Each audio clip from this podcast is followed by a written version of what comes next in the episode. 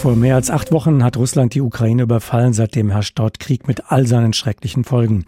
Ja, und seitdem sind militärische Begriffe alltäglich geworden. Wird gerungen um die Bedeutung von schweren Waffen, Waffen zur Selbstverteidigung, Offensivwaffen, Haubitzen und Schützenpanzer. Die Sprache des Militärs ist allgegenwärtig geworden. Aber war sie das nicht schon immer? Gehören Begriffe aus dem Krieg nicht ohnehin zu unserem Wortschatz? Darüber habe ich mit Dominik Hettjens gesprochen. Er ist Linguist an der TU Dresden und beschäftigt sich seit Jahren mit dem Thema Sprache und Krieg. Ähm, bevor wir zum eigentlichen Thema kommen, darf ich Sie mal was ganz Persönliches fragen. Sieht es bei Ihnen zu Hause auch manchmal so aus, als hätte eine Bombe eingeschlagen oder betrete ich mit der Frage schon ein Minenfeld?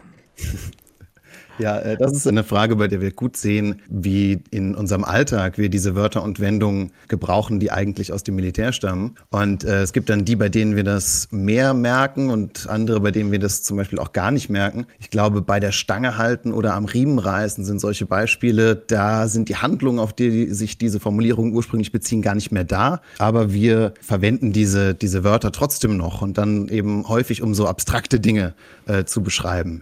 Verharmlosen wir damit militärische Vorgänge? Warum müssen wir uns bewusst sein, dass wir hier unter Umständen militärische Begriffe benutzen in unserem Alltag?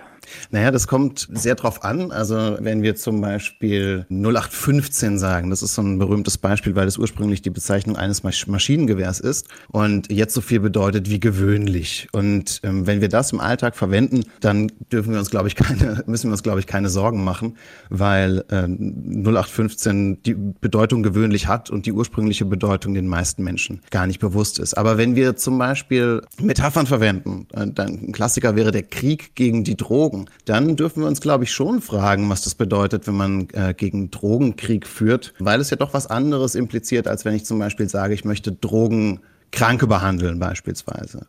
Welchen Einfluss haben denn gerade neue Medien, Social Media, Messenger-Dienste darauf, wie wir über den Krieg sprechen, welche Begriffe wir benutzen? Äh, verändert das gerade die Sprache ein bisschen, dass da auch neue Begriffe quasi eingeführt werden, ähnlich wie 0815 auch irgendwann mal eingeführt worden sein muss? Äh, ja, also neue, äh, ganz neue Bezeichnung, die sich gerade sehr schnell verbreitet, wäre zum Beispiel Doomscrolling. Damit ist gemeint, wenn man über neue Medien exzessiv Negativnachrichten konsumiert. Und das sehen wir ja gerade. Es gibt in diesem Konflikt, anders als in anderen Konflikten zuvor, die Möglichkeit, konstant Informationen direkt von der Front zu bekommen. Wir sehen auch in äh, sozialen Medien, dass die auf ganz bestimmte Arten und Weisen versuchen, darauf zu reagieren, dass es zum Beispiel Disclaimer gibt, keine Frontverläufe, keine taktisch relevanten Informationen in Handyvideos zu teilen. Aber wir können auch sehen, dass in diesen sozialen Medien darauf reagiert wird, wie dieser Krieg verläuft. Also dass zum Beispiel ähm, auf äh, Telegram oder auf Reddit für russische Soldaten die Bezeichnung Orks in Anlehnung an die äh, Bösewichte aus Herr der Ringe ähm, äh, gebräuchlich ist, äh, wo dann wieder versucht wurde von der von Seiten der Plattform das äh, äh, zu restringieren, was aber auch wieder nicht funktioniert hat. Also die äh, neuen Medien werden auf verschiedene Weise benutzt und prägen dadurch, wie Sie völlig richtig gesagt haben, auch neue Bezeichnungen, die unsere Sprache prägen. Den meisten ist wahrscheinlich lange oft nicht aufgefallen, wie häufig wir kriegerische Ausdrücke im Alltag verwenden. Jetzt, wo der Krieg so nah ist, bemerken wir das eher, verkneifen uns den einen oder anderen Ausdruck. Kann es sein, dass die Sprache sich dadurch auch verändert, dass man sich der Worte jetzt mehr bewusst wird, Sprache weniger kriegerisch wird, dass wir einfach aufmerksamer werden?